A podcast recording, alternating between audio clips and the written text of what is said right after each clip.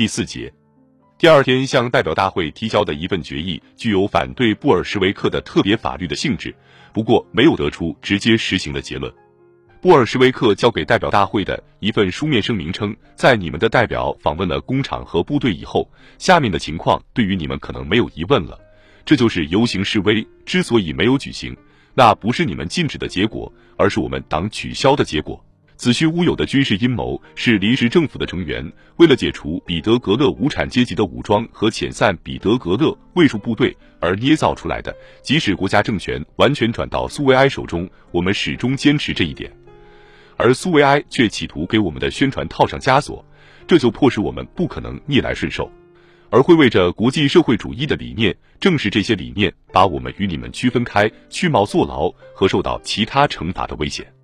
在这些日子里，苏维埃的多数派与苏维埃少数派之间似乎是为了一场决定性格斗而贴胸相向。不过到最后一刻，双方都后退了一步。布尔什维克放弃了游行示威，妥协主义者则放弃了解除工人武装。策列铁里在自己的阵营里也处于少数地位。不过对其本人来说，他是对的。同资产阶级结盟的政策走到了必须削弱不肯与联合政府和解的群众的地步。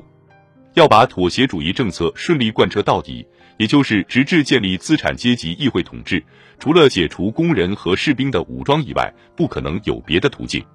然而，策列铁里不仅仅是对的，此外，他还是毫无力量的。无论工人还是士兵都不会自愿交出武器，可见需要动用武力来对付他们。可策列铁里已经没有什么武力了，他只有从反动派手里才能获得武力。假如真有可能的话。而一旦顺利粉碎了布尔什维克，反动派就会立刻动手粉碎妥协主义的苏维埃。他们也绝不会忘记提醒策列铁里，他仅仅是一个简苦一犯，此外什么也不是。可是事态的后续发展证明，这种武力是反动派也没有的。策列铁里以布尔什维克是无产阶级与农民分离为论据，从政治上说明开展反对布尔什维克斗争的必要性。马尔托夫反驳他说。策列铁里不是从农民内部获得自己的原则观念的，右翼立宪民主党群体、资本主义群体、地主群体、帝国主义群体以及西方资产阶级，就是这些人要求解除工人和士兵的武装。马尔托夫是对的，在历史上，有产阶级何止一次把自己的贪欲隐藏在农民背后。从列宁发表四月提纲的时候开始。借口存在着把无产阶级与农民隔离开的危险，变成了所有把革命往后拉的人的主要理由。因此，列宁找到了策列铁里与老布尔什维克之间的相似之处，不是偶然的。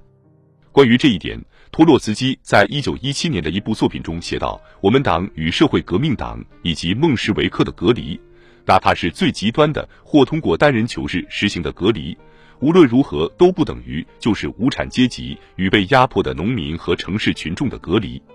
相反，革命无产阶级的政策与现在的苏维埃领袖的背信弃义行为的尖锐对立，为此才能把挽救性质的政治分化带近千百万农民中去，帮助农村的贫困阶层从强壮的社会革命党农夫的叛卖领导下挣脱出来，并且把社会主义无产阶级变成下层人民革命的真正领袖。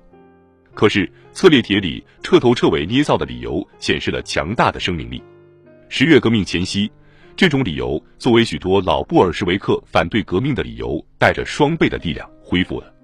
在过几年以后，一级反对十月革命的反动思想开始出现的时候，策列铁里的攻势就演变成了篡改学派的主要理论武器。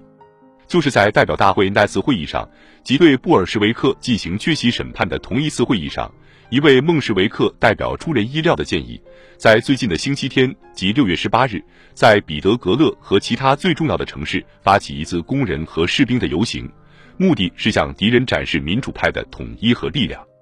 这个建议被采纳了，尽管不是没有犹豫。又过一个多月，米留科夫有理由充分解释了妥协主义者的意外转变，在阻止了六月十日游行示威后。社会主义部长们在苏维埃代表大会上发表了立宪民主党的言论，他们觉得自己在接近我们的道路上走得太远了，以致立足点正在从他们脚下消失。于是他们相当恐惧，并且急剧地转向了布尔什维克一边。六月十八日举行示威游行的决定，当然不是转向布尔什维克一边，而是转向反对布尔什维克的那些群众一边的尝试。与工人和士兵的夜间对峙在苏维埃上层，普遍引起了一定的精神震荡。于是，与代表大会起初的打算相反，关于撤销国家杜马和九月三十日召开立宪会议的决定，以临时政府的名义仓促颁布出来了。游行示威口号的选定，完全是出于不引起群众愤怒的考虑，普遍和平，尽快召开立宪会议，民主共和国。至于前线进攻以及联合政府，则只字未提。列宁在《真理报》上发问的：“先生们，对临时政府的完全信任藏到哪里去了？为什么你们的舌头不听使唤了？”这种讽刺击中了要害，妥协派分子不敢要求群众信任他们已经加入的那个政府。再一次遍访了工人街区和兵营的苏维埃代表，于游行前夜在执行委员会做了十分令人鼓舞的报告。这类消息把镇定和对洋洋得意的训诫的爱好归还给了策列铁里。他向布尔什维克喊话：“现在我们面临的就是革命力量公开和正当的检阅。如今我们大家都会看到，多数人到底跟谁走，是跟你们还是跟我们？”布尔什维克还是在他做出如此轻率表示之前就应战了。《真理报》这样写道：“我们将参加十八日举行的示威游行，这是为了争取达到我们在十日举行的示威想要达到的目的，显然是为了引起对三月葬礼游行。”至少从表面看，这是民主力量最大的一次统一游行的怀念。这一次行进路线也是通向马尔索沃教场，直到二月牺牲者的目的。可是，除了行进路线以外，再也没有什么能令人回想起三月的遥远时光。参加游行的大约有四十万人，也就是说，比参加葬礼的要少得多。缺席这次苏维埃组织的游行示威的，不仅有苏维埃与之组成联合政府的资产阶级。而且还有在民主派以往的庆祝游行中占据相当显著地位的激进知识分子，几乎只有工厂和兵营参加了这次示威游行。聚集在马尔索沃教场的代表大会代表宣读着，而且是像校对似的仔细宣读着宣传资料。最先打出来的布尔什维克标语遇到的是他人半吸血的付之一笑。要知道，策列铁里在前一天是多么满怀信心的发出了自己的挑战。然而，还是这些口号在一次又一次的重复着：打倒十个资本家部长，打倒进攻，全部政权归宿为哀。讽刺的冷笑挂在他们脸上，然后又慢慢从那里消失了。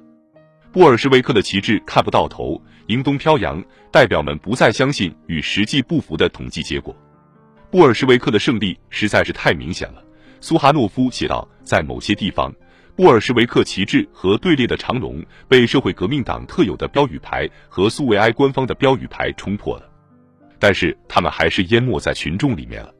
一份半官方的苏维埃刊物次日报道称，示威者时而在这里，时而在那里，十分气愤地撕毁了写有“信任临时政府”标语的旗帜。这些语句中有明显夸张的成分。举出尊敬临时政府标语牌的只有三个不大的团体：普列汉诺夫的小圈子、哥萨克部队和加入了崩德的一小群犹太知识分子。